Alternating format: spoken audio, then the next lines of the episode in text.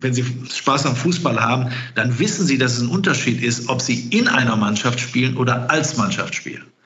Und ich meine, genau das muss strukturell gefördert werden und nicht qua Mindset herbei appelliert werden.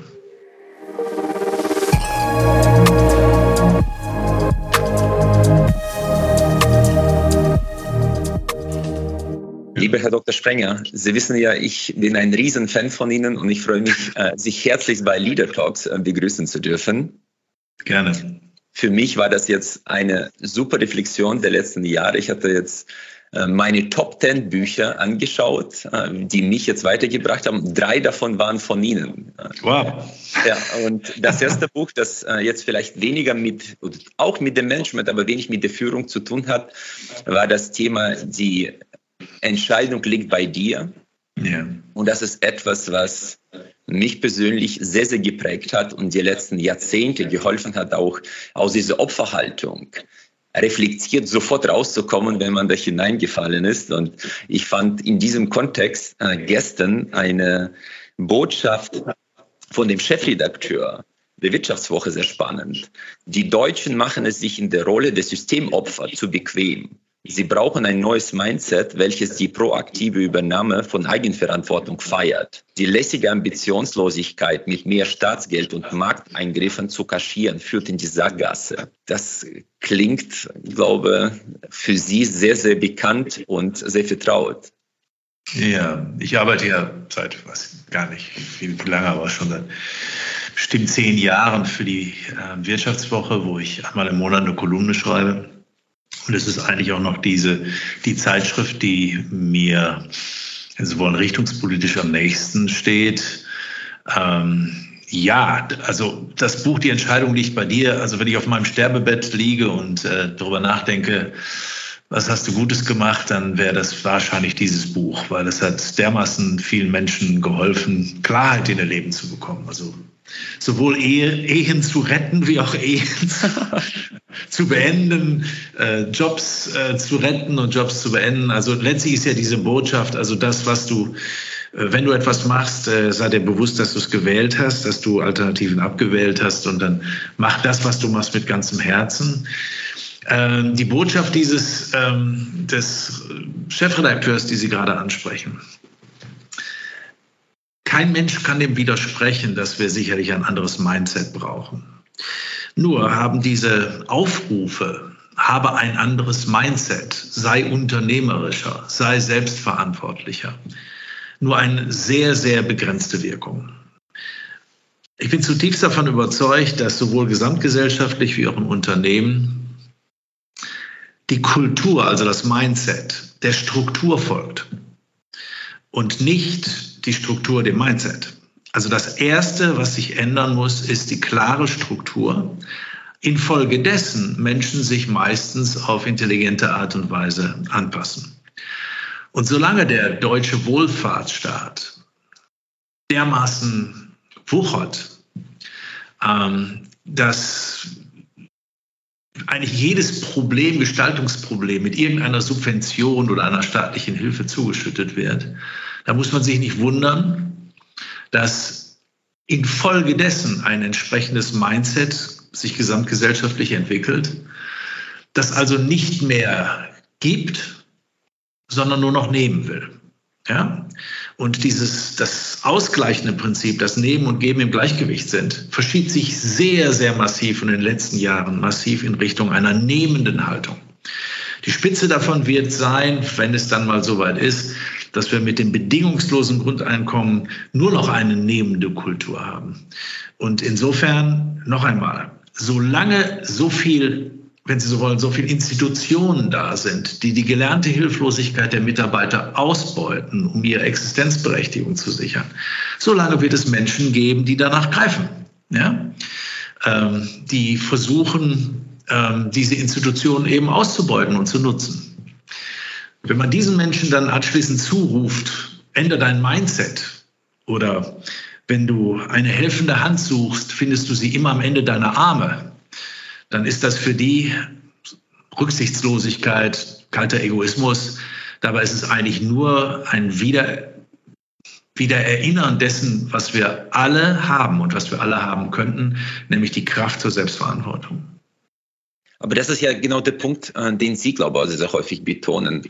Ähm, an Institutionen, am System zu arbeiten, nicht an Individuen, weil die mhm. Individuen per se schon clever genug sind, sie in dem System anzupassen. Genau. Und wenn das Mindset, was gefordert wird oder geformt wird durch Institutionen, etwas verlangt, was konträr zu dem steht, was man predigt, dann bekommt ja. man sozusagen auch das konträre Ergebnis.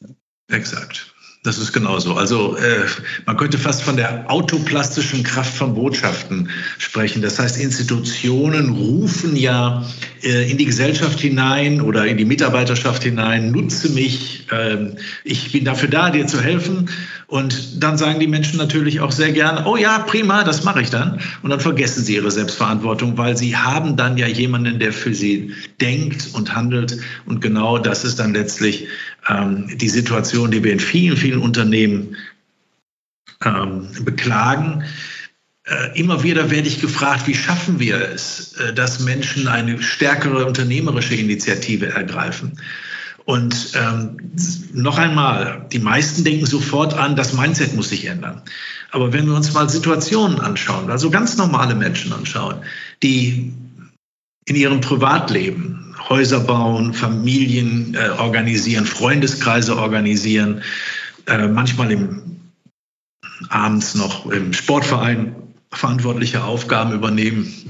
Wenn man dann aber sieht, dass dieselben Menschen, wenn sie durch die Pforten des Unternehmens gehen, sich in einer Weise infantilisieren, dass es manchmal himmelschreiend ist, dann fragt man sich, haben die alle den Schuss nicht gehört? Das heißt, sind die alle irgendwie krank oder also personenzentrisch freudianisch gesprochen?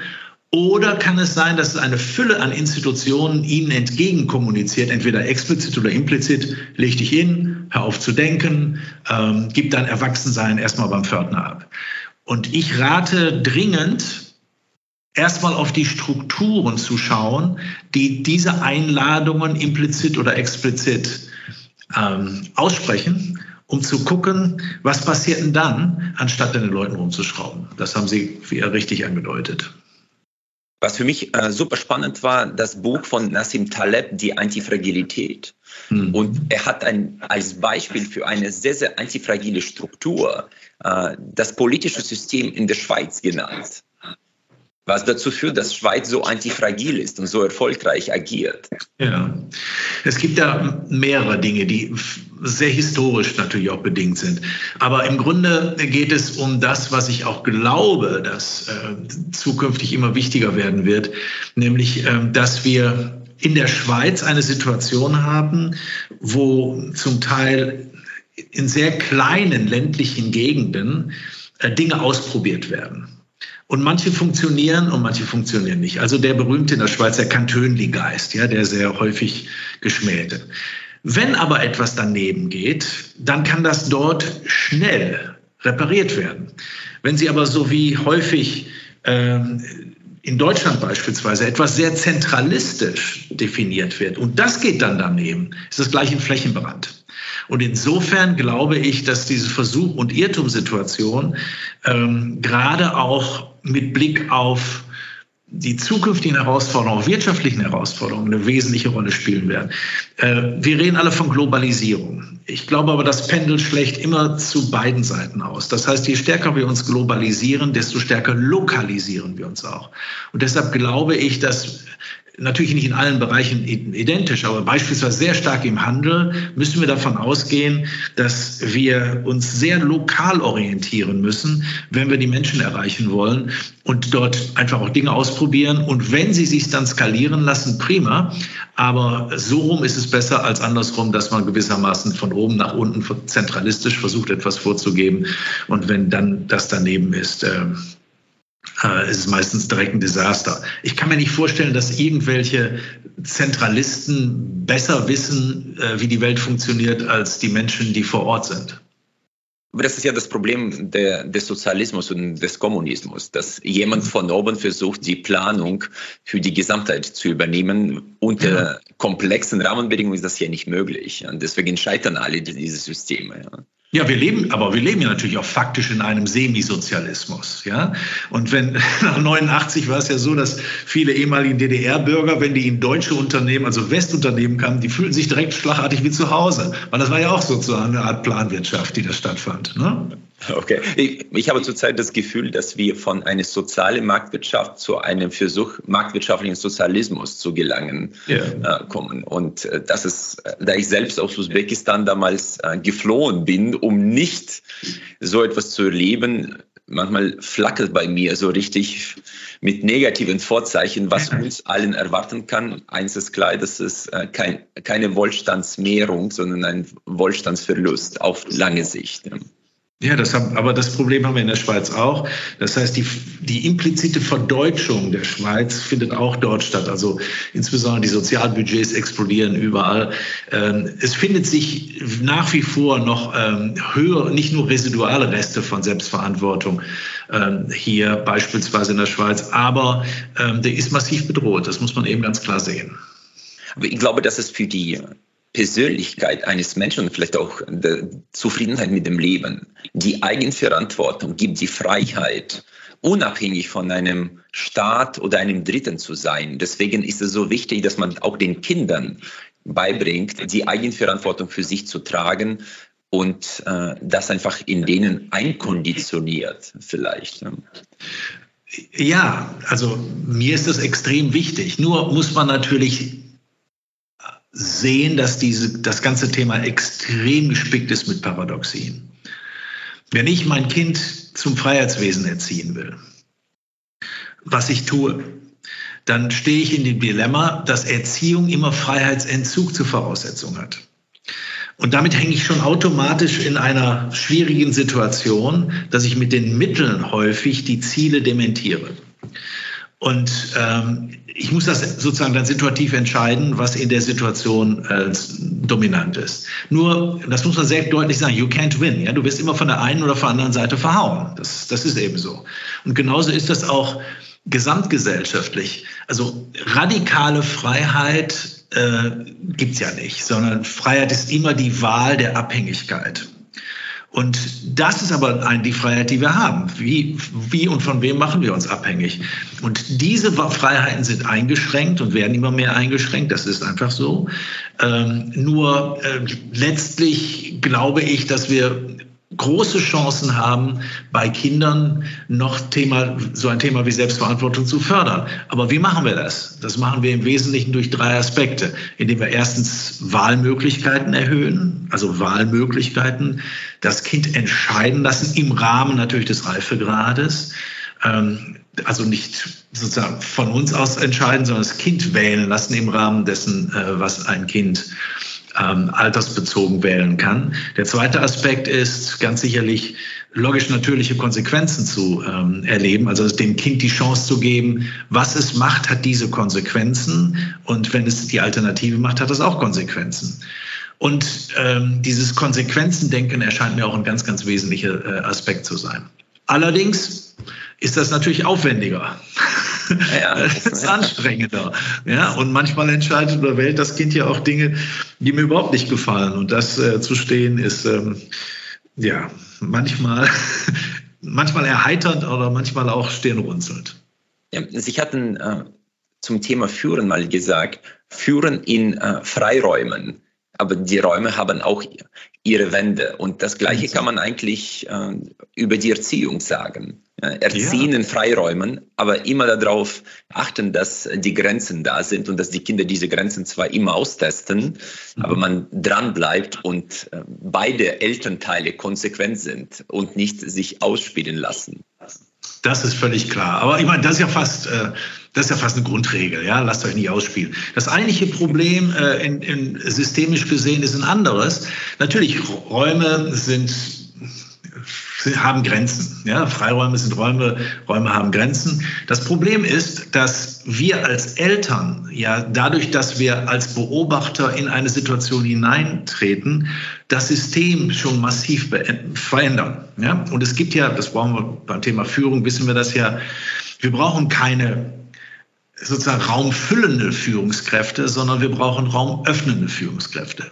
Mhm. Und das gilt in der Erziehung ganz genauso. Das heißt, wenn der Vater oder die Mutter in den Raum reingeht und sämtliche Energien auf sich zieht, dann muss man sich nicht wundern, dass das Kind sich entsprechend anpasst. Das heißt, wie kann man es schaffen, dass äh, man seinen Erziehungsauftrag ernst nimmt, beispielsweise, aber doch so zurückhaltend ist, dass in die bestehenden Freiräume das Kind selbstverantwortlich eintritt. Das ist ein dauerndes äh, äh, Balancieren und in dem Zusammenhang bis hin zum Thema der Work-Life-Balance.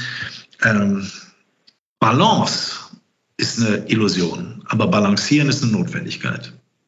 Ja, das ist, äh, ich habe das auch inzwischen selbst erfahren dürfen für über die letzten Jahre, dass Schwarz und Weiß kein gutes Bild von der Welt ist, ja, sondern es sind sehr, sehr viele graue Töne und das habe ich auch von Ihnen gelernt, dass sowohl als auch ist die richtige, das richtige ja. Balancieren, ja, die Heuristik fürs Leben. Genau, wir sind Grauzonenkünstler. Ne? Wir sind Grauzonenkünstler. Das, das mache ich mir immer wieder klar. Und äh, das hat dann auch äh, einen Stimulus in Richtung Humor, dass ich auch über mich lachen kann dabei. Ne? Das ist, scheint mir sehr wichtig zu sein. Vielleicht äh, zu Thema Führung. Ich meine, Sie beobachten die Führungsetage seit 30 äh, Jahren, 40 Jahren und können wirklich vielleicht auch die Tendenzen einschätzen. Aktuell habe ich das Gefühl, wenn man die richtigen Werte, Purpose und New Work proklamiert, dann hat man gewonnen. So sagen auf jeden Fall die Social Media und äh, alle Artikel, die darüber geschrieben werden. Und wenn jemand was dagegen sagt, äh, bekommt man so eine ziemlich starke Lawine an Entrüstung fast schon. Ja. ja.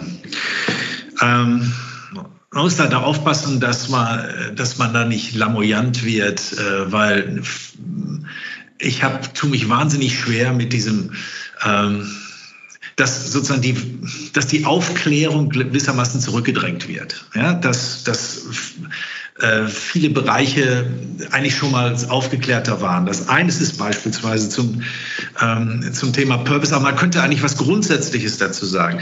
Es ist fast bei all diesen Themen das naive Ausblenden von Ambivalenzen. Das, äh, das immer so, so tut, als sei das eindeutig. Äh, was die ganze Sache so schwierig macht. Und wenn man dann auf die Ambivalenzen hinweist, dann kommt so eine Basta-Nummer. Ja? Also im Sinne von, halt die Klappe und so weiter.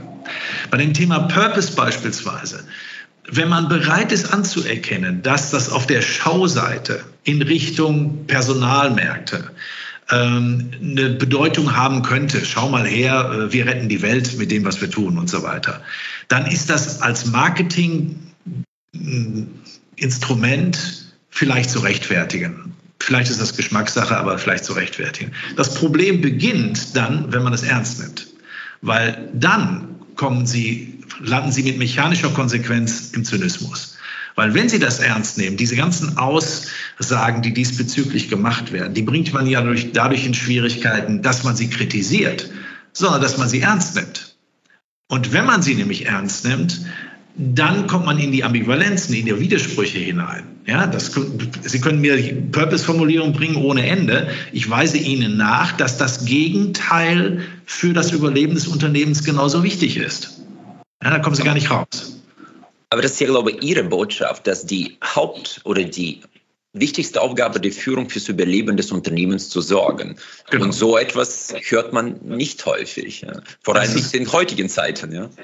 Absolut, ja, ja. Wobei ich, ich sehe die Probleme, sehe ich auch. Ich sehe zum Beispiel, dass die Generation, die jetzt, um die jetzt ein großer Kampf stattfindet, wie kriegen wir gute ähm, junge Leute, äh, dass viele dieser Menschen von ihrer inneren Einstellung her anders sind als noch so mal ältere Generationen. Das gebe ich wohl gerne zu.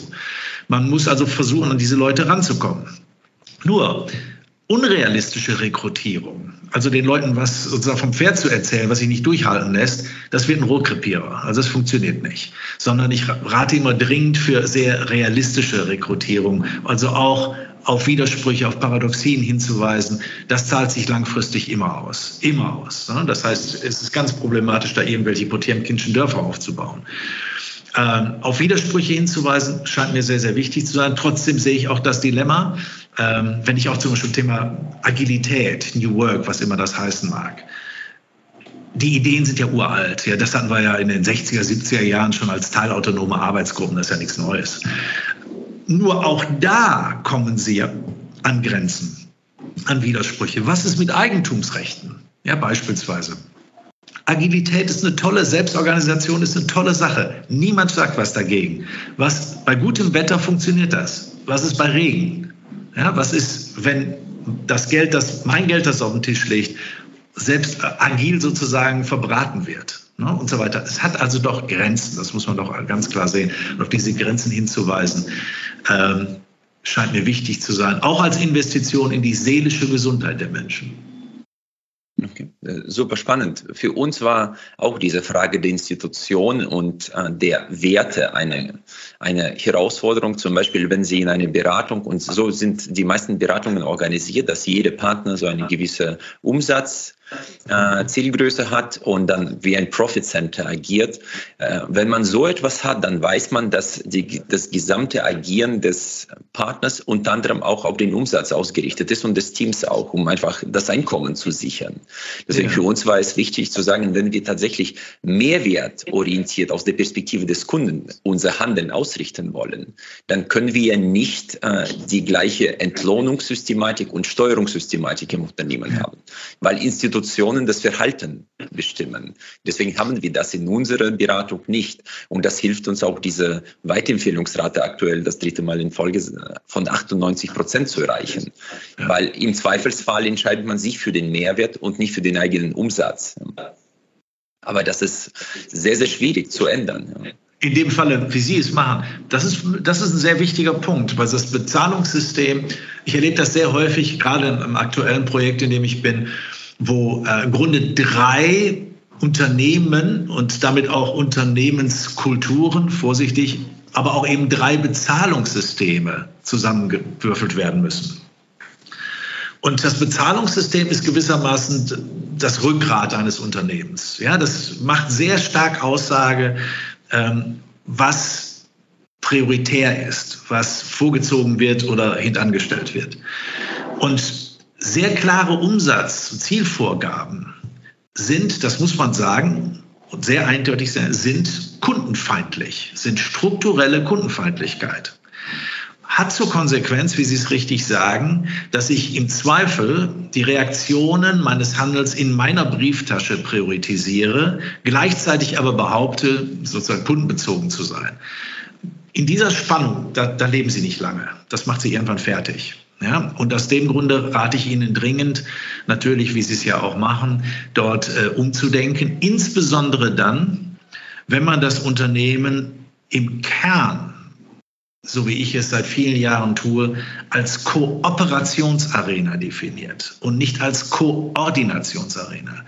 Und eine Kooperationsarena ist um die zentrale Idee der Zusammenarbeit herum gebaut. Und das ist der, wenn, wenn Sie Spaß am Fußball haben, dann wissen sie, dass es ein Unterschied ist, ob sie in einer Mannschaft spielen oder als Mannschaft spielen. Und ich meine, genau das muss strukturell gefördert werden und nicht qua Mindset herbei appelliert werden.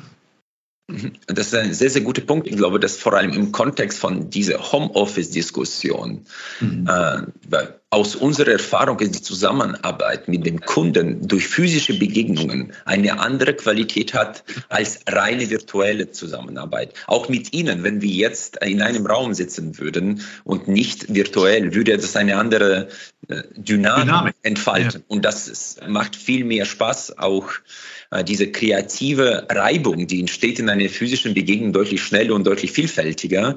Und ich weiß nicht, wie, ob Sie das beobachtet haben mit Elon Musk.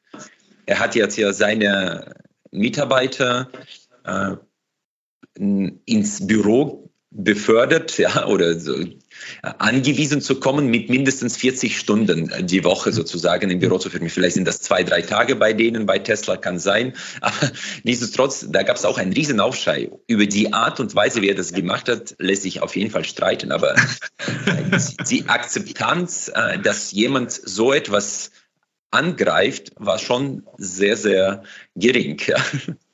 Ja, aber ich meine, das ist, hat ja auch seine Vorgänge. Ich weiß nicht, wie lange es jetzt her ist, aber 10, 12 Jahre ist es her, dass Marissa Mayer damals bei Yahoo äh, Homeoffice vom Sockel gestoßen hat. Ja, da gab es auch ein paar äh, Aspekte im Hintergrund, ähm, sag mal, so halblegale Sachen, aber letztlich hat sie gesagt, äh, no tolerance, ja, ihr kommt alle ins Büro. Was äh, mit Herrn, Herrn Musk persönlich interessiert mich also weniger. Interessant ist natürlich, dass er, einen Punkt, er hat einen Punkt. Und ich glaube, dass wir auf physische Begegnungen immer, immer angewiesen sein werden. Wir sind auf Orte angewiesen, wir sind auf physische Begegnungen angewiesen. Ähm, ein Unternehmen braucht eine gleichsam fassbare Form äh, die auch dargestellt werden muss. Und ich spreche jetzt gar nicht so sehr über das Thema Kreativität. Natürlich, wenn Sie sich angucken, wie Google, wie, wie Apple äh, ihre Architekturen inszenieren, die inszenieren sich ja so, dass man sich permanent begegnen muss. Ja, sondern ja, ja. Ne, das ist ja schon faszinierend. Ne? Also Unternehmen, die eigentlich hochgradig virtuell sich inszenieren könnten, tun sie aber nicht. Warum tun sie es nicht? Naja, weil ich glaube, dass ähm, diese, die Idee der Zusammenarbeit, so sie denn vom Kunden her gefordert wird, also vom Markt her gefordert wird und auch vielleicht mit einem Premium äh, versehen wird, dass man das unbedingt also physisch machen müssen. Wenn ich mir also anschaue, was Homeoffice jetzt gerade bedeutet, dann glaube ich, äh, kommen wir mit Blick auf die Personalmärkte durchaus auch mal um sachlich begründetes Homeoffice gar nicht herum. Ja, also das müssen wir schon machen. Nur, wem Homeoffice leicht fällt, der hat auch vorher schon nicht zusammengearbeitet. Okay, äh, klare Botschaft. Und ich glaube, auch hier können wir diese graue Töne aufgreifen, das ist sowohl als auch. Ich glaube, es ja. gibt nicht nur reine Form von äh, Homeoffice oder reine Form nur von physischer Präsenz, aber die Kombination, die intelligente Kombination ist etwas, was genau. uns weiterbringt. Und das können wir auch sachlich begründen. Ja, das müssen wir nicht ideologisch begründen. Und wenn dann beispielsweise in großen Unternehmen, was dann ein Problem ist, dann sofort der Betriebsrat eine generelle Lösung haben will, dann ist das im Grunde ja, industrielles Denken. Ja, das ist eigentlich, dürfte, müsste mittlerweile lange vorbei sein. Aber diese Ideologisierung und Moralisierung, das ist, glaube ich, das, was zurzeit nicht unbedingt zur Kooperation beiträgt, sondern eher zu ja. Aus Auseinanderdriften.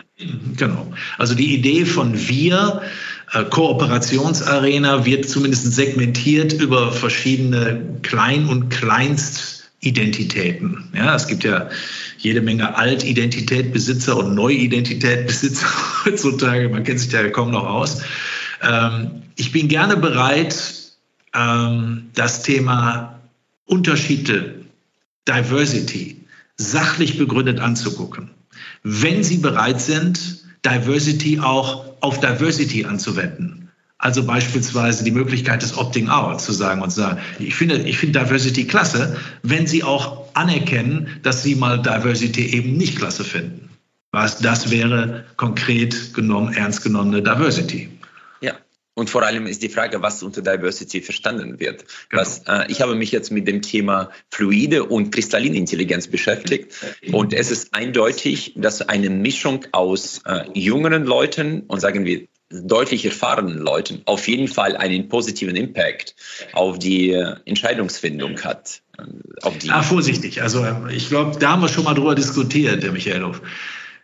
Entscheidungen als Entscheidungen gibt es nicht in richtig oder falsch. Ja, weil wir haben kein Paralleluniversum, wo Sie mal eine Alternativentscheidung durchlaufen lassen können. Ne? Das wird ja, wird ja immer auch wieder erzählt, dass Mann und Frau besser entscheiden. Dann sage ich, du hast doch gar keine Ahnung, was Entscheidung heißt. Eine Entscheidung triffst du und dann guckst du, was passiert und dann entscheidest du auf dieser Basis neu. Aber du kannst nicht sozusagen historisch zurückspringen.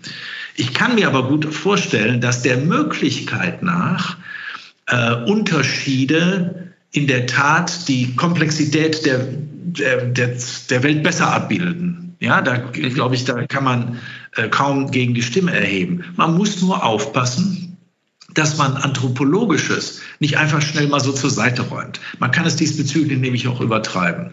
Wir wissen beispielsweise, dass bei großer Unterschiedlichkeit, egal ob Mann, Frau, Alter, Jung oder Kulturen, ja. Die Konflikte sich nicht mehr auf, so sehr auf der Sachebene bewegen, sondern auf die Beziehungsebene verlagern. Man findet sich, man findet sich einfach doof. Ja, man kommt irgendwie schlecht miteinander klar. Man braucht erstmal eine riesen Zeit, um überhaupt mal die Beziehungsebene aufzubauen, bis das das sozusagen kulturell Selbstverständliche durch viele Gespräche dann ersetzt worden ist durch Toleranz, Akzeptanz und so weiter und so weiter. Das ist ein wichtiger Punkt.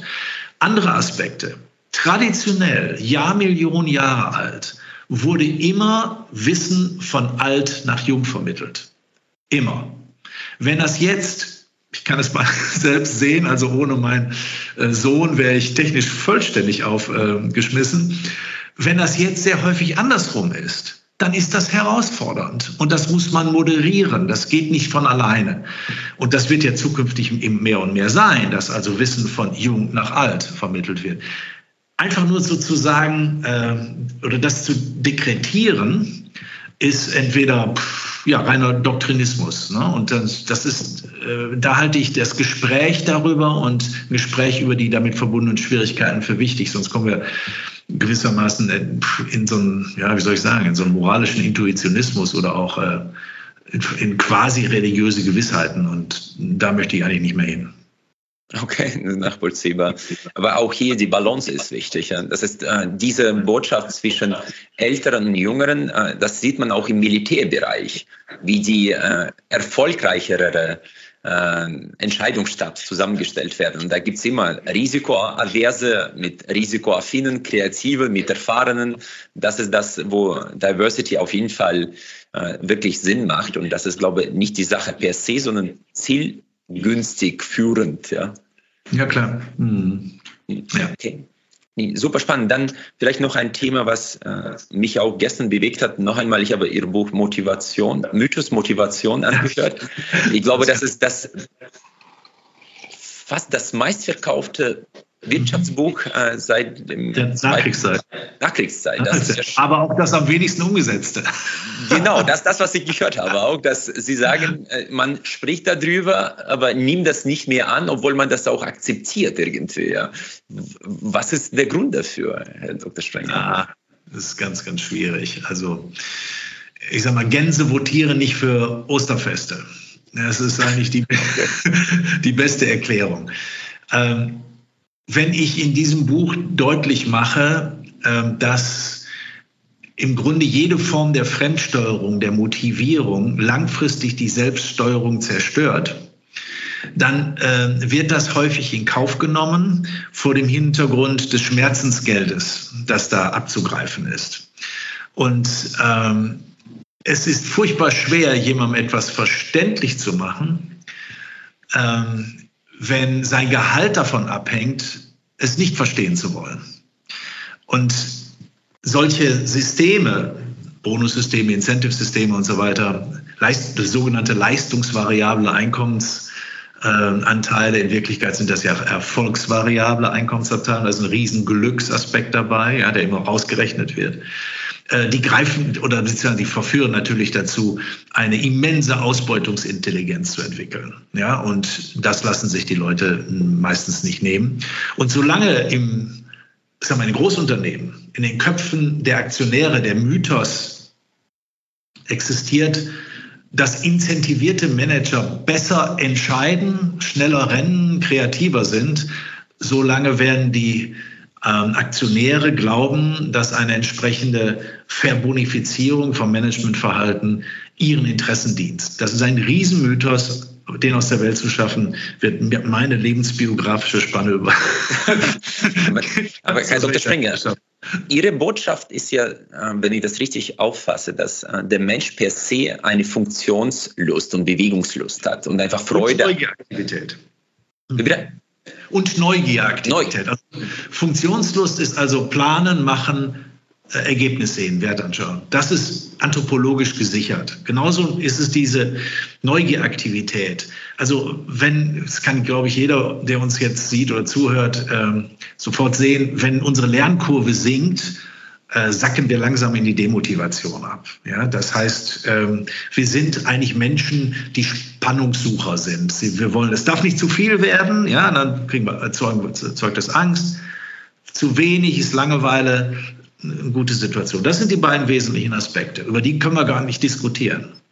Genau, aber wenn man das unterstellt anthropologisch, und das ist, kann man ja wirklich sehen, ähm, sowohl in Unternehmen, wo es äh, sehr, sehr gut funktioniert, als bei eigenen Kindern, dass die ja. Kinder gerne spielen und auch neugierig sind, ist äh, ihre Botschaft, ist die Hauptaufgabe der Führungskraft, die Leute nicht zu demotivieren mhm. und nicht zu motivieren. Und das ja. ist, glaube ich, ein Umdenken auch von der Herangehensweise, wie man mit den äh, Menschen umgeht. Ja, das ist eigentlich so der zentrale Punkt. Also es gibt da mehrere Aspekte. Äh, zunächst einmal wird das Thema Motivation dramatisch überschätzt. Ich würde heute so aus dem Handgelenk würde ich einfach sagen, vergiss mal die Motivation, weil in dem Thema der Leistungserbringung ist die Leistungsbereitschaft eigentlich der geringst wichtige. Da wichtiger ist die Leistungsfähigkeit und die Leistungsmöglichkeit. Und die Leistungsmöglichkeit zur Verfügung zu stellen. Stichwort Freiräume. Das ist in allererster Linie Aufgabe von Führung. Leistungsfähigkeit ist dialogisches Ergebnis sagen wir, von zwei Menschen, da müssen Räume dafür da sein, aber der andere muss auch lernen wollen beispielsweise. Und die Leistungsbereitschaft, also die Motivation im engeren, starken Sinne, ist keine Voraussetzung, sondern Folge von Erfolgserlebnissen. Ja, das ist ein wichtiger Punkt. Und deshalb muss also Führung es schaffen, Rahmenbedingungen zur Verfügung zu stellen, in denen diese Erfolgserlebnisse möglich sind. Und das sind in allererster Linie beispielsweise Fragen der Personalauswahl, Fragen des Personaleinsatzes und nicht an den Leuten rumzuschrauben. Mhm. Und wenn es mir also gelingt, ein, ein Setting aufzubauen, das Erfolgserlebnisse ermöglicht, dabei auch den Spiegel zu drehen und mich selbst zu fragen, bin ich denn nicht vielleicht als Führungskraft der Hauptdemotivator meiner Leute, was rein statistisch so ist, im Einzelfall natürlich nicht, äh, dann glaube ich, ist das ein realistischer Umgang mit dem Thema. Und das ist ja, glaube ich, auch ein wichtiger Punkt bezogen auf diese Auseinandersetzung Institution versus Mensch. Ja. Weil Institution versucht die Menschen nicht durch Regeln zu motivieren, sondern durch die Ansagen der Führung. Und, und jetzt ist für mich äh, total überraschend gewesen, das aus der Perspektive der Neurotransmitter anzuschauen, weil es gibt ja diese hedonistische Adoption, wo man äh, Dopamin äh, ausschüttet. Weil ausschüttet und irgendwann gewöhnt man sich. Dann man kommt in so eine neue Homöostase, was ja. äh, permanentes Motivieren. Ja. Ja, genau, genau, genau, genau, genau. Mit dem Telefon ist genau das Gleiche. Und diese TikToks, ja, die permanent äh, Dopamin ausstoßen, äh, führt ja auch dazu, dass die Leute, wenn sie äh, mit Anreizsystemen arbeiten, eigentlich in eine Sackgasse landen, weil das so eine Trettmühle ist, wo man immer mehr braucht, um gleiches Level zu halten. Und das ist auch ein Riesenthema. Ja. Ja, ja, das ist also im Grunde ist eine Investition in die Drogenszene. Ne? Das ist klar. Ja, Irgendwann hängen die Mitarbeiter ja, ja, am, am Motivationstropf. Und es ist ja schon faszinierend, ähm, dass die, dass die Spätfolge davon ist eine innere Haltung, wo die Leute ihr Geld verlangen dafür, dass sie morgens um 8 Uhr einen Job auftreten oder ankommen, aber es dann für bonusrelevant halten, wenn sie sich auch noch bewegen. Ja, und das, das wird ja dann irgendwann völlig daneben. Äh, ich habe mal ein großes Problem auch mit meinen Kindern, ne? dass ich dann, die sehen, die werden von ihren Eltern oder von anderen Eltern oder die Freunde werden von anderen Eltern permanent belohnt und ich mache das nicht. Und ich versuche es auch den Kindern zu erklären. Mittlerweile ist es auch klar.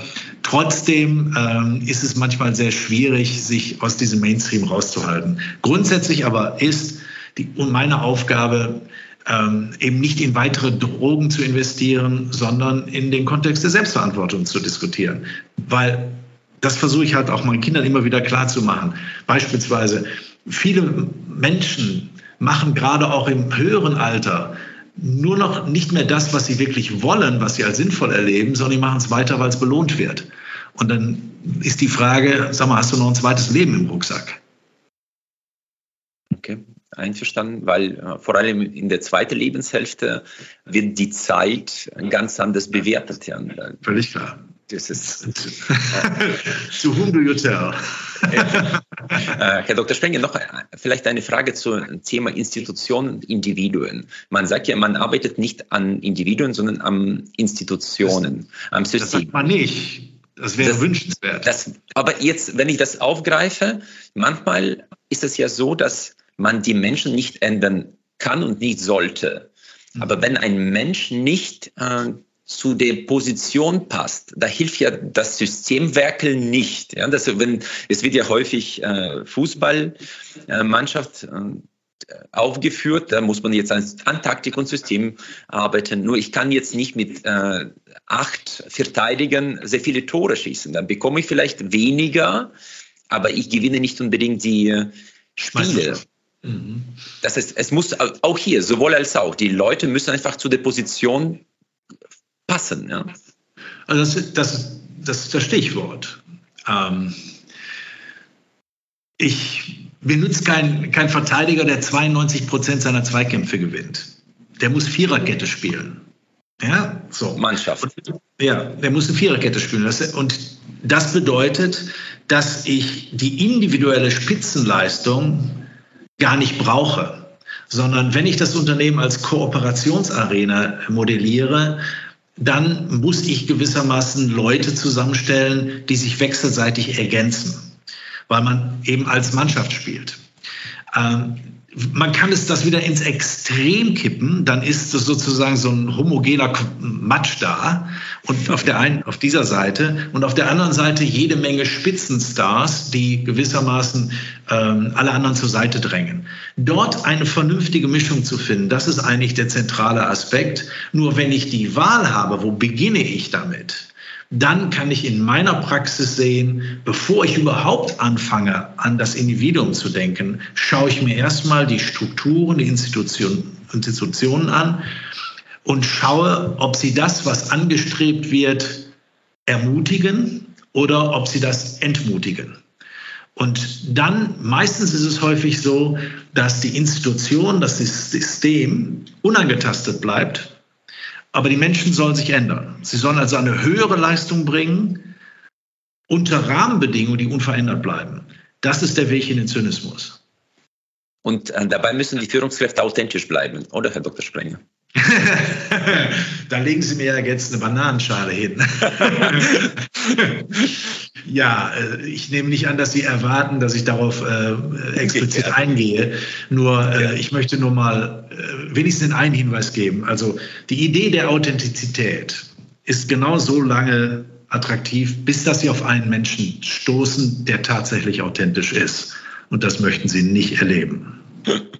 Ich weiß, ich weiß. Ich kenne Ihre äh, Sicht und das kann ich auch sehr gut nachvollziehen, weil wir am Ende des Tages alle Rollen spielen. Ja? Absolut. Auf der Bühne äh, der Welt und in jeweiligen Systemen auch unterschiedliche Rollen wahrnehmen. Ja? Und, man und auch Freude daran, Freude daran sollte, haben können. Sollte das.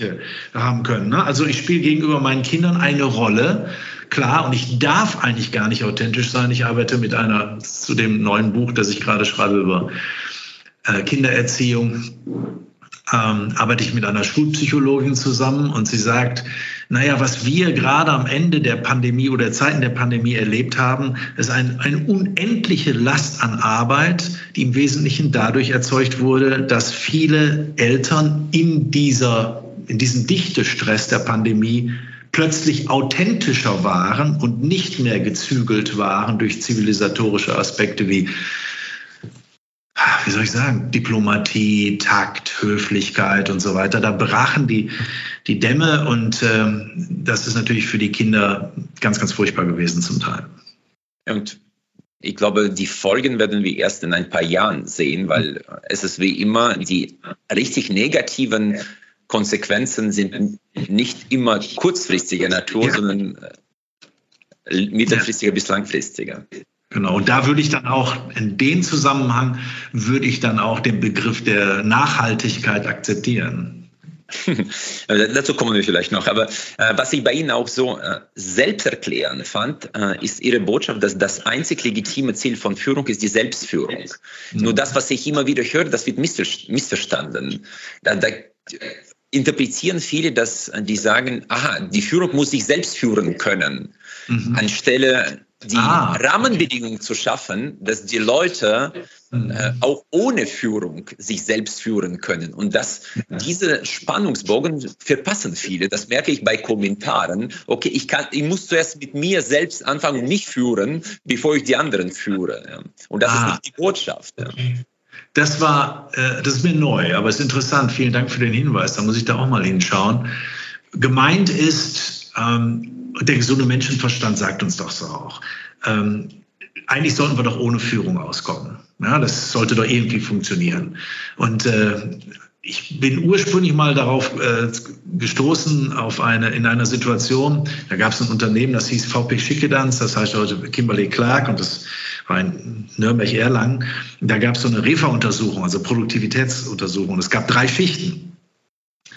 Und eine Schicht von den dreien war unendlich viel produktiver als die anderen.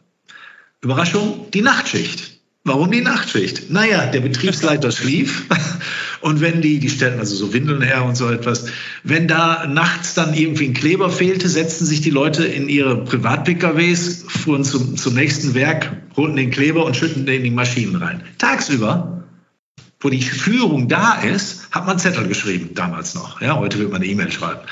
Also ähm, eine gute Führungskraft sieht man daran, wie der Laden läuft, wenn sie nicht da ist, sie weg ist. Und deshalb sollten wir hier eine äh, doch sehr, zumindest eine zurückhaltende Führung äh, priorisieren, wenn wir davon überzeugt sind, äh, dass die Menschen im Grunde sowohl wollen wie auch fähig sind. Ähm, und das kann man auch ein bisschen üben, indem man sich angemessen und überlegt zurückzieht. Und äh, das ist eigentlich das Leitbild, was ich mit Selbstführung meine. Das einzig legitime Ziel von Führung ist die Selbstführung der Mitarbeiter. Ja, und nicht, äh, nicht nur Selbstoptimierer, sondern Fremdoptimierer zu sein. Da, ja. da bringen Sie sehr, sehr gut auf den Punkt. Ja. Und das erfordert ja. natürlich auch eine gewisse Reflexion, das, was man tut. Ja, was, sich zwar ernst zu nehmen, aber nicht wichtig. ja, ja, vielleicht nur noch eine äh, Perspektive, die ich jetzt immer wieder höre, dass aktuell eine der größten Herausforderungen der Führung eine Isolationsblase ist, in der man steckt.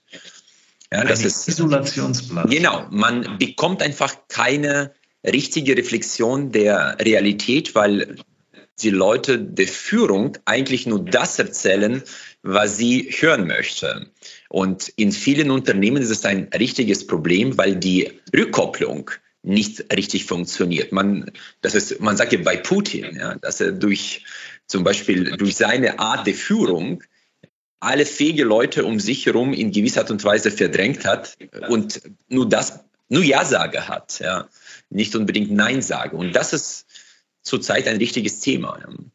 Ja. Naja, also gut, was, was Putin angeht, äh, was immer da passieren wird, das wird er niemals langfristig überleben, weil auch nie eine Diktatur genau. die Tatsache überlebt hat, dass äh, man den Widerspruch ausgeschaltet hat. Das funktioniert einfach nicht, ja, sondern man braucht den Widerspruch, um überhaupt mittel- und langfristig überlebensfähig zu sein. Nur dieses Thema ist natürlich uralt. Das Thema ist uralt, ähm, dass beispielsweise man äh, ein Klima ähm, gestaltet, in dem beispielsweise nicht gesagt wird, sondern gefragt wird. Ich hoffe, das kriegen wir ein bisschen rüber, weil die, in dem Augenblick, wo ich frage, fange ich ja schon an und da stelle ich ja beispielsweise, dass der andere nicht freiwillig sagt.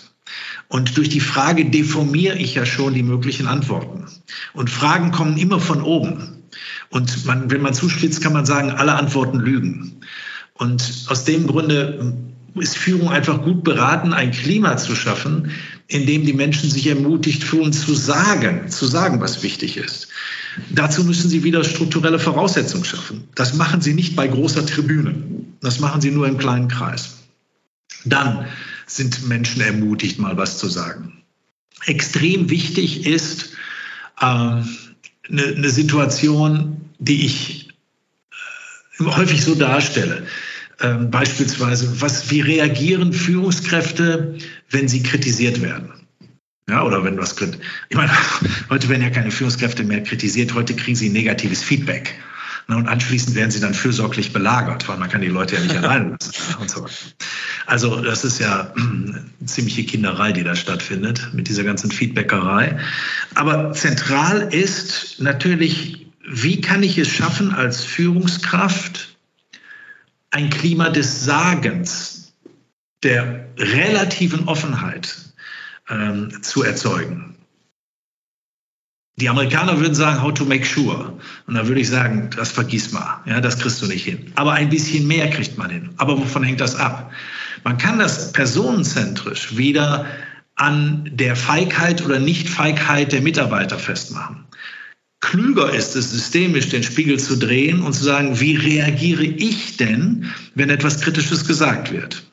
Und wenn ich da in die Verteidigung gehe und wenn ich da in den Gegenangriff übergehe, muss ich mich nicht wundern, dass ich anschließend jahrelang Friedhofsruhe habe und dann ein Klima erzeuge, äh, wo ich den Höhenmesser frage, sag mal, wie hoch fliegen wir denn? Und der Höhenmesser antwortet, wie hoch hättest du es denn gern? Ähm, ähm, Klimaerzeugung, äh, Herr Dr. Spenger, Kultur. Wie erschafft man das? Wir haben ja gelernt, dass es über Institutionen geht, über die Regeln, dass die da die Kultur prägen. Aber es gibt ja einige Prinzipien, die Sie auch aus Ihrer Perspektive als günstig fürs überlebende Unternehmen einschätzen. Ja. Unter anderem äh, von außen nach innen zu denken, nicht von innen nach außen. Mhm. Haben Sie diese Prinzipien, wo Sie sagen, da sind drei Prinzipien, nach denen man stressen kann, ob die ob das System günstig aufgestellt ist?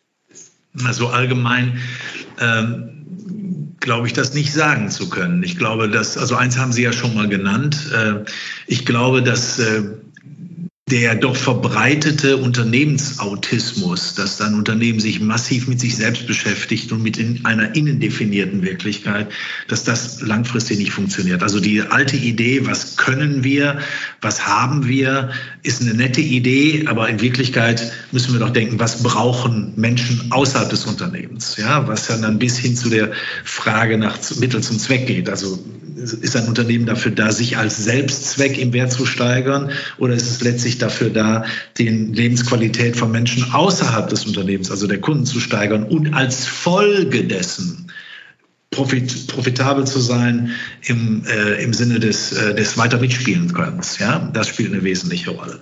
Also das spielt ein, ein zentraler Aspekt. Einen zweiten Aspekt mag ich noch sagen. Ich glaube, dass in den meisten Unternehmen, je größer, je mehr, ähm, wir weniger reparieren sollten ähm, und vor allen Dingen nichts hinzufügen sollten, sondern Dinge wegnehmen sollten. Okay. Das heißt, im Management kommt ja immer was hinzu. Gibt es irgendwie ein Gestaltungsproblem, dann kommt was hinzu, wird was hinzugefügt. Warum? Das kann man auch im Geschäftsbericht dann wunderbar sagen, was wir alles getan haben. Man wäre aber viel, viel besser beraten, wenn man sagt, das machen wir nicht mehr. Nehmen wir das Thema Kundenorientierung. Das Unternehmen war ja mal sehr kundenorientiert, sonst wäre es nicht da, wo es jetzt ist. Ja? Auch nicht in der Größe. In der Größe. Ne? Also muss das ja irgendwie gelaufen sein. So, jetzt hat man den Eindruck, irgendwie hakt es und es geht nicht weiter. Und jetzt macht man was hinzu. Mal Lächeloffensiven oder macht irgendwelche Institutionen, die man hinzufügt. Die Frage ist, müssen wir nicht Kundenablenkungsenergien wegnehmen? Also viel von dem wegnehmen, was uns im Grunde nur nach innen schauen lässt und nicht mehr aus dem Fenster schauen lässt. Das ist, je größer ein Unternehmen wird, umso wichtiger, wie mir scheint, bis hin zu der Frage rein konzeptual, wie viel Prozent unserer Mitarbeiter hatten direkten Kundenkontakt vor zehn Jahren und wie viel haben direkten Kundenkontakt heute? Sie kommen auf zum Teil absurde Werte. Ja? Das ist ja diese wertschöpfende äh, Tätigkeiten versus nicht richtig wertschöpfende Tätigkeiten. Genau. Rein verwaltende Tätigkeit und so weiter. Ich, dass wir die auch brauchen, das ist ja klar. Nur in welchem Maße und da diese nicht wertschöpfenden, häufig verwaltenden äh, Funktionen so eine Self-Starting Energy entwickeln, also die äh, werden auch aktiv, wenn sie, wenn sie niemand braucht. Ja, so. Beschäftigt sind Sie immer. Genau, das ist ganz genau. Also ist ja auch zum Teil ist es ja auch wichtig. Und dann frage, habe ich da jemanden sitzen, ähm, der sagt, naja, also äh, ich habe eine dienende Haltung und keine dominierende Haltung. Herr Dr. Sprenger, wir sind ja häufig in sogenannten Umbruchphasen unterwegs, wo wir eine, ein Unternehmen in eine Transformations- Phase hineinläuft. Sie als Berater oder auch als Manager, wenn Sie in ein Unternehmen reinschauen, wo schauen Sie hin? Was sind so die Punkte, die Ihnen besonders wichtig sind, um einfach ein Gefühl zu, gewonnen, zu gewinnen für die Standortbestimmung zum Beispiel?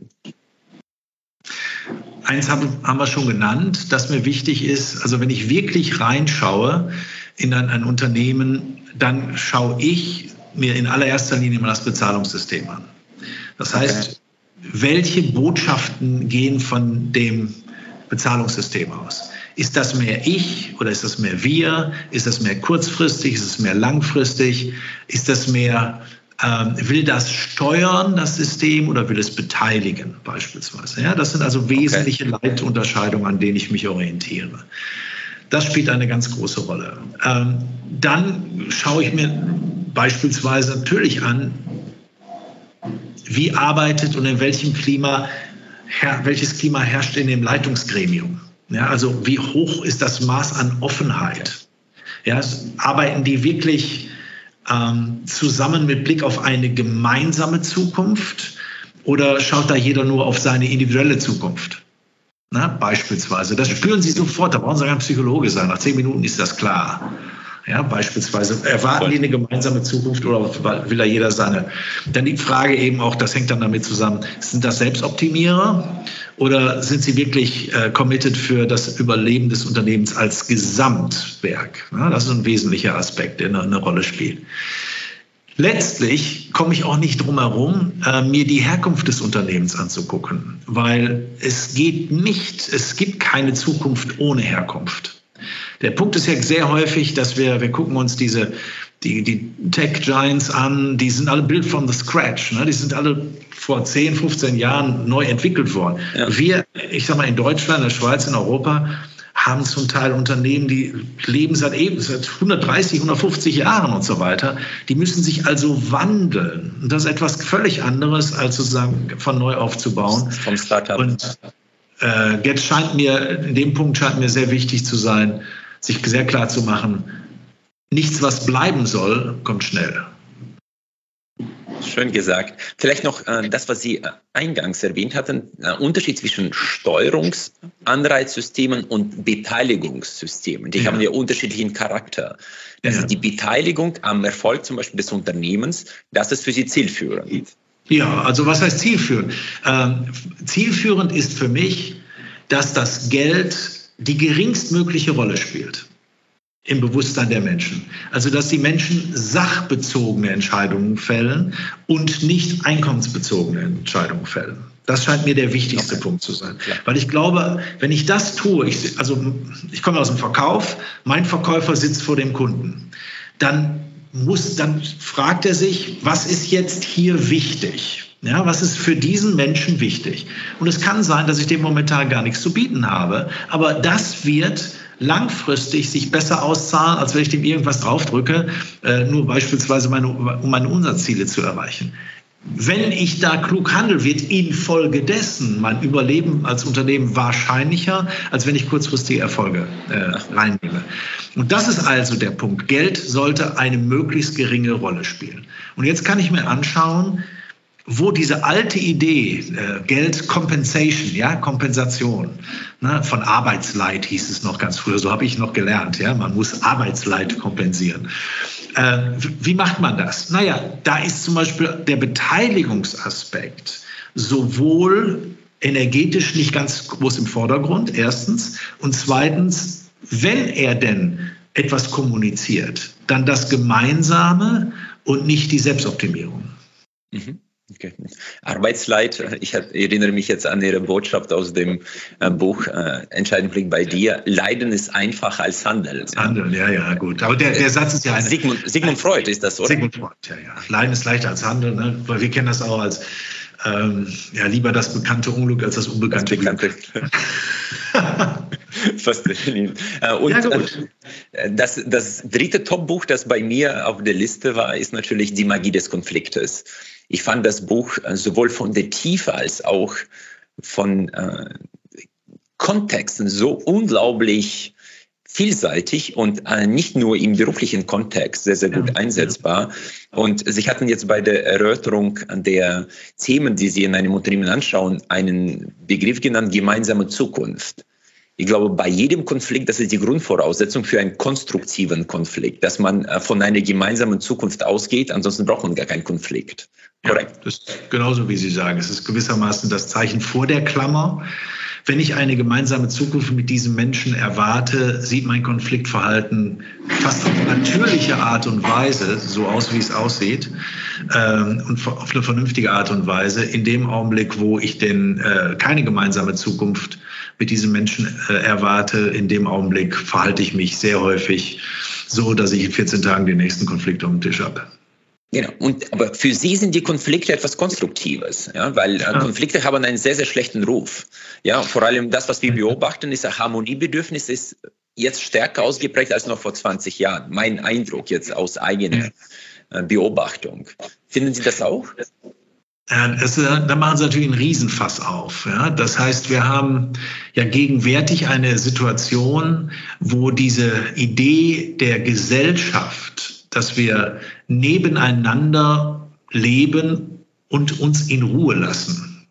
Ja, haben wir in Richtung Gemeinschaft entwickelt. Ja, das ist jetzt relativ genau, also man kann schon sagen, äh, diese Entwicklung hat, hat die letzten 100 Jahre gebracht. Also wer sich dafür interessiert, der sollte vielleicht mal von Henry Plessner 1924 lesen, die Grenzen der Gemeinschaft. Das, der Text ist nicht einfach zu lesen, weil er sehr altes Deutsch schreibt, aber äh, es geht im Wesentlichen darum, dass er sagt, äh, wir kommen uns mit diesem Gemeinschaftsdenken einfach zu nah. Ja, das heißt, wir halten nicht mehr Distanzen genug. Und deshalb fangen wir an, uns wechselseitig zu bevormunden, zu erziehen und davon zu erklären, dass unsere Welt sich die einzig richtige ist und so weiter. Also wir gehen in diese Richtung. Also insofern stimme ich Ihrer Wahrnehmung zu. Ich erlebe auch, ähm, die, mit, insbesondere mit dieser immensen Moralisierung auch des wirtschaftlichen Handelns, paradoxerweise hat man ja jahrzehntelang davor gewarnt, dass sich die Wirtschaft nicht in die Politik einmischen sollte. Und was machen wir gerade? Wir nutzen und missbrauchen die Wirtschaft für politische Zwecke. Ja, das ist ja mehr, also das muss man immer diskutieren. Kein Mensch diskutiert das überhaupt. Ne? Ist das nicht eigentlich ein, ein, ein Übergriff der Systemgrenzen? Ja, beispielsweise. Ne? Aber, Aber in, in, dem Kontext ist es ja aktuell extrem schwierig überhaupt zu diskutieren, weil man sofort in ein Lager gesteckt wird, ja, dass ja. diese Moralisierung äh, hat ja den Nachteil, dass es von oben kommt und ja. man eigene Ideologie als einzig richtige äh, betrachtet und alles andere sind dann die Bösen. Ja klar, beziehungsweise also du bist sozusagen gesellschaftlich äh, nicht mehr zertifikationsfähig, wenn du überhaupt eine andere Meinung haben darfst. Ne? Also das ist ja, das ist ja kurios, was da, äh, was da stattfindet. Aber der Konflikt als Konflikt ist natürlich der Motor des Lebens, sowohl privat wie auch geschäftlich, wie auch immer. Der Konflikt heißt ja im Grunde nichts anderes, als hier unterschiedliche Erwartungen aufeinanderprallen und dann wir einfach schauen müssen, oh, dahinter, hinter diesen Erwartungen konkretisieren sich ja Bedürfnisse. Die Bedürfnisse kann man zunächst mal ernst nehmen. Und darüber kann man sprechen. Die Frage ist also nicht, haben wir einen Konflikt, weil der Konflikt ist das Normalste überhaupt. Ja, die Harmonie ist eher die Ausnahme. Ähm, Individualität ist Differenz und äh, Subjektivität ist Dissens. Da kommen wir ja alle gar nicht raus. Entscheidend ist die Frage, wie wir mit dem Konflikt umgehen. Ja, also das ist die entscheidende Frage. Und das, die wesentliche Voraussetzung für den Umgang mit dem Konflikt ist anzuerkennen, der Konflikt ist das ganz Normale.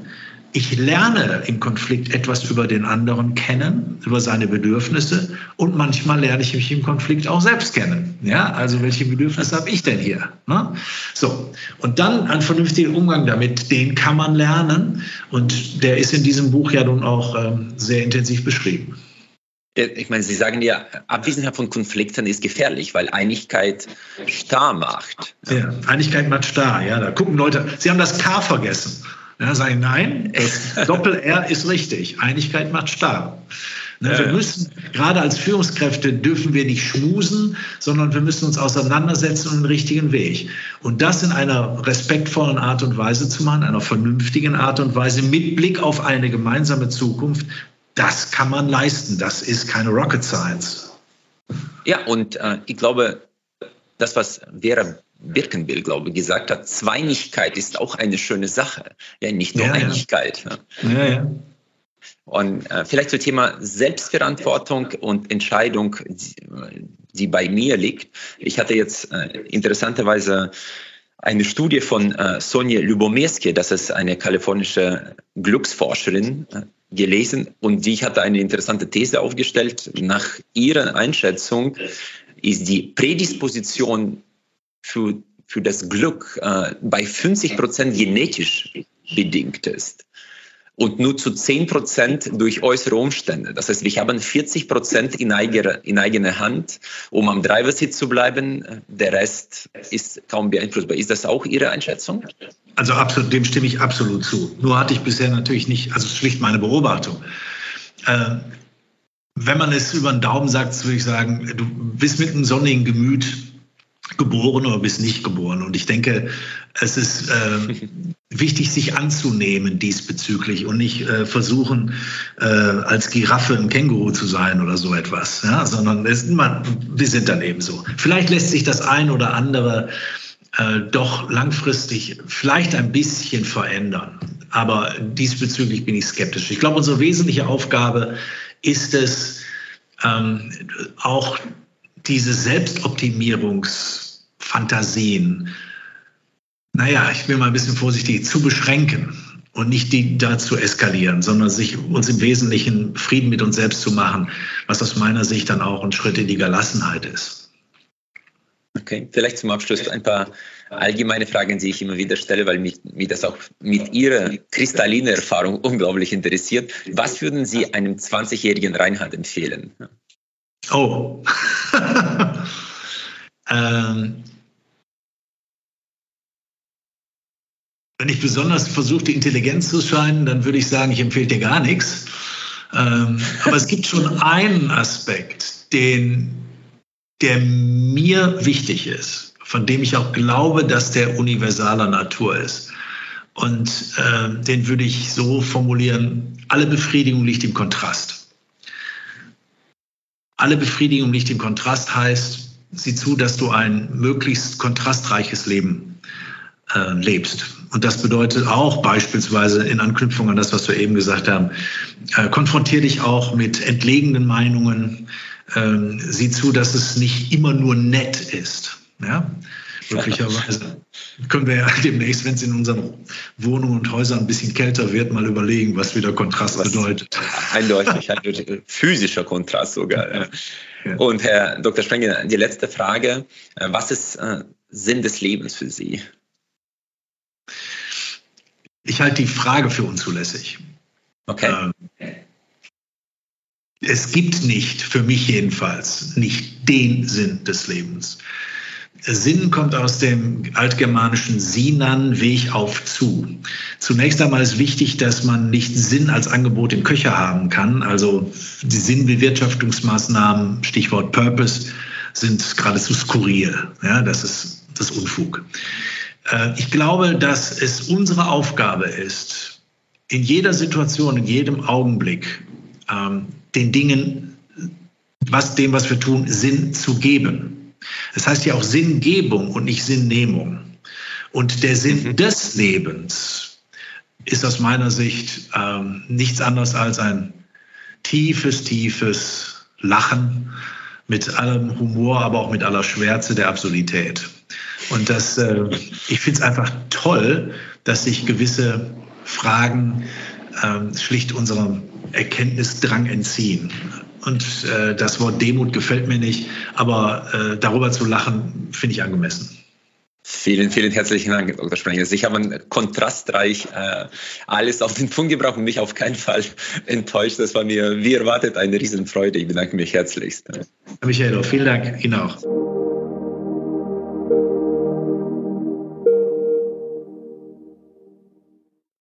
Ich freue mich sehr, dass Sie auch diese Folge bis zum Ende gehört haben. Wir investieren viele Ressourcen und Leidenschaft, um diesen Podcast möglich zu machen. Sie würden uns sehr helfen, wenn Sie dem Podcast folgen und vielleicht auch bewerten würden. Ich danke Ihnen im Voraus. Ich freue mich auf unser Wiederhören.